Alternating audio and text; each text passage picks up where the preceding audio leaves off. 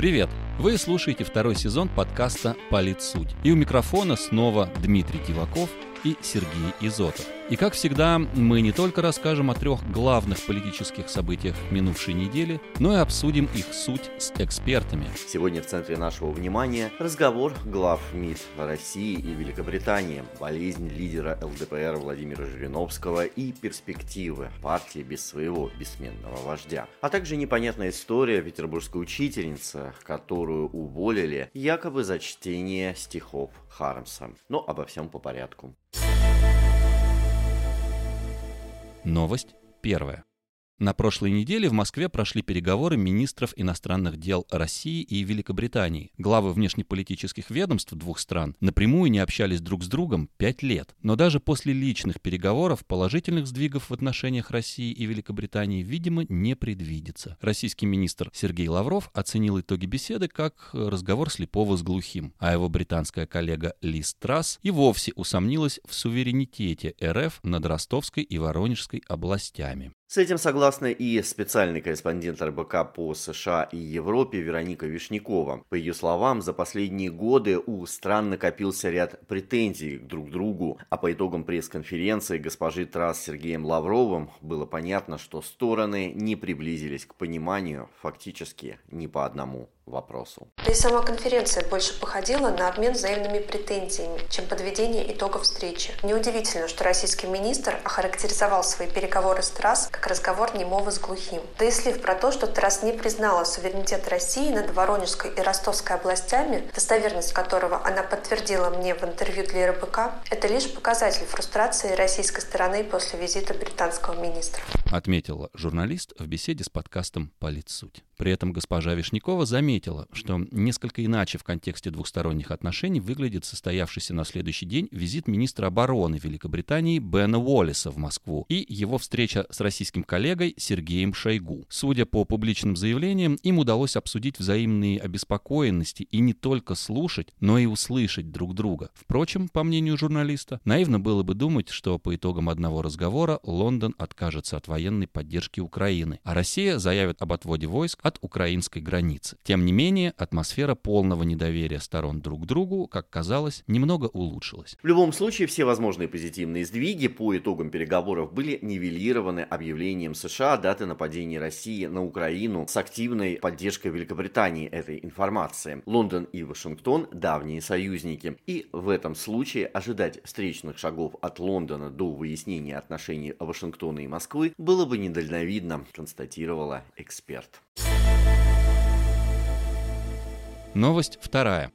Лидер ЛДПР Владимир Жириновский заразился коронавирусом и был подключен к аппарату искусственной вентиляции легких. И это несмотря на рекордное количество прививок от COVID-19, которые сделал политик. Об этом сообщили СМИ в начале прошлой недели. Уже к выходным парламентарию стало лучше, но он по-прежнему находится в больнице. Мы, конечно же, желаем Владимиру Вольфовичу скорейшего выздоровления. Но все же расспросили руководителя политической экспертной группы Константина Калачева о том, что будет с партией ЛДПР, если Жириновский перестанет быть ее лидером. ЛДПР – лидерская партия, но с идеологической начинкой, а значит у нее есть шанс пережить Владимира Вольфовича Жириновского, уверен эксперт. По его словам, есть партии, которые по определению не могут пережить своего отца-основателя, но ЛДПР, как имперская партия, которая с 90-х годов устами Жириновского говорила то, что боялись и стеснялись говорить российская элита, имеет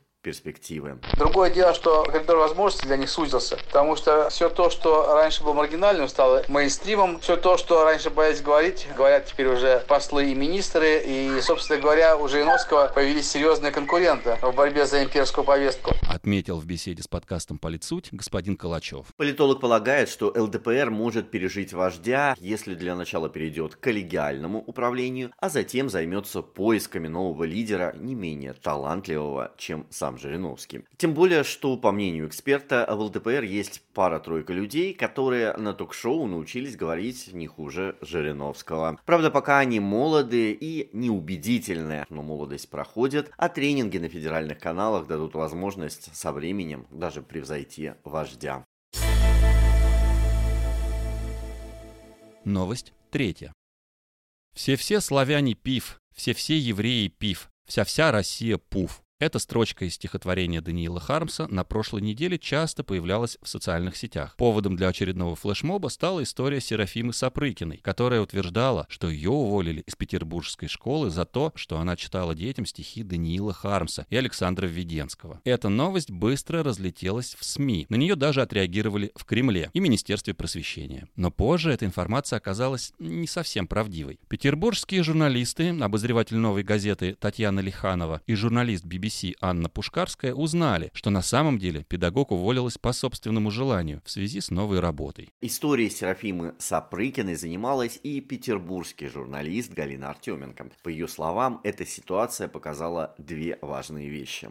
Первое, что в погоне за хайпом, за лайками, читаемостью журналисты совершенно не собираются сначала разобраться в истории, а потом уже написать более-менее взвешенный текст. И вторая история, которая меня больше всего потрясла, это та ненависть, которая была в комментариях в соцсети в сторону директора. Безотносительно того, запрещала она Веденского или Хармса, не запрещала, какова она в жизни, то она за человек. Но есть какие-то вообще базовые вещи, которые писать нельзя желать человеку смерти. Комментарии были совершенно чудовищные. То есть общество абсолютно позволяет себе вещи, которые на коммунальной кухне считались бы хулиганством, если не хуже. И в этом смысле, мне кажется, что вот такой вот явный срез вот непрофессионализма журналистов и оголтелой ненависти общества. По мнению журналиста, эта ситуация вскрыла проблему закрытости системы образования, так как если бы оперативно удалось получить комментарии от школы, то было бы проще и, возможно, не было бы такого результата. При этом госпожа Артеменко отметила, что по-человечески ей жалко саму Серафиму. Она поэт, философ, у нее непростая биография. Журналист считает, что вряд ли она в дальнейшем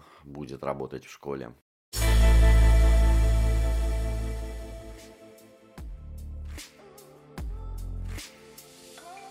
И на сегодня это все новости. С вами, как всегда, были Дмитрий Диваков и Сергей Изотов. До встречи в следующий понедельник. Хорошей вам недели.